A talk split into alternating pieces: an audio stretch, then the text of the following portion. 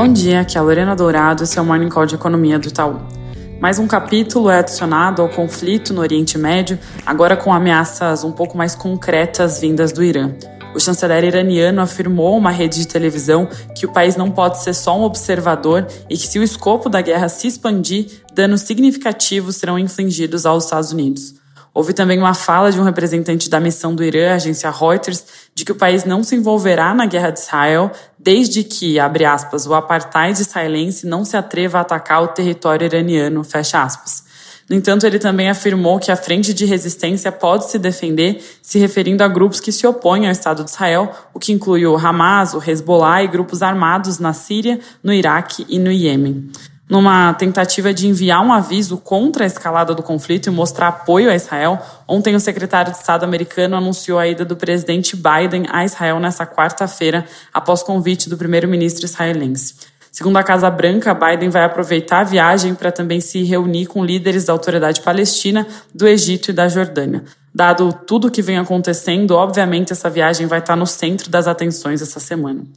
das coisas tradicionais de agenda econômica. Nos Estados Unidos, hoje, tem vendas no varejo de setembro, e conforme dados de alta frequência de gastos no cartão de crédito que a gente acompanha, o setor deve desacelerar para 0,2% no mês, vindo de 0,6%, enquanto o consenso de mercado tem 0,3%. Por sua vez, a produção industrial deve recuar 0,1%, depois de crescer 0,4% em agosto. No mais, ontem Harker, do Fed, falou e ele repetiu o tom dovish, ou seja, mais brandos, que já estava presente no seu discurso na sexta-feira pós-CPI, afirmando que o Fed deveria manter o juro parado, a menos que haja uma virada brusca nos dados para ele manter os juros onde estão já aperta as condições financeiras o suficiente para que a inflação volte aos 2% ao ano. Na nossa visão, o Fed vai acabar tendo que entregar mais uma alta em novembro, haja vista a força do mercado de trabalho e da atividade econômica por lá, que são todos riscos altistas para a inflação. Para encerrar internacional, atenção à bateria de dados de China que saem hoje no fim do dia, dentre eles o PIB do terceiro TRI,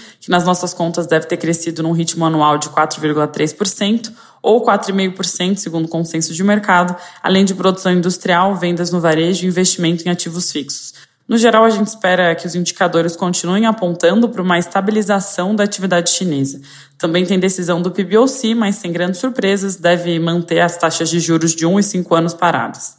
Aqui no Brasil, líderes da Câmara discutem adiar outra vez a votação do projeto de lei sobre taxação de fundos exclusivos e offshore. Segundo a apuração do broadcast, é possível que o projeto siga para votação só após o retorno do presidente da Câmara, Arthur Lira, ao Brasil, marcado para o dia 20 de outubro. No esforço de destravar essa votação, o relator do projeto, o deputado Pedro Paulo, afirmou que tem encontro marcado com o ministro Haddad ainda hoje. O presidente Lula também se uniu a esses esforços para fazer a votação acontecer e, segundo o jornal Estadão, ele participou de uma videoconferência com ministros e líderes do governo no Congresso para pedir foco na pauta econômica e votação do PL dos fundos nessa terça. Falando de dados, já já sai a inflação do GP10 de outubro, com alta mensal de 0,36, levando a taxa anual para menos 5, de menos 6,4% em setembro. E mais importante, tem o dado de agosto para o setor de serviços, a PMS, saindo às 9, e nossa expectativa é de um aumento de 0,3%, mas todos os holofotes vão estar no componente de serviços prestados às famílias,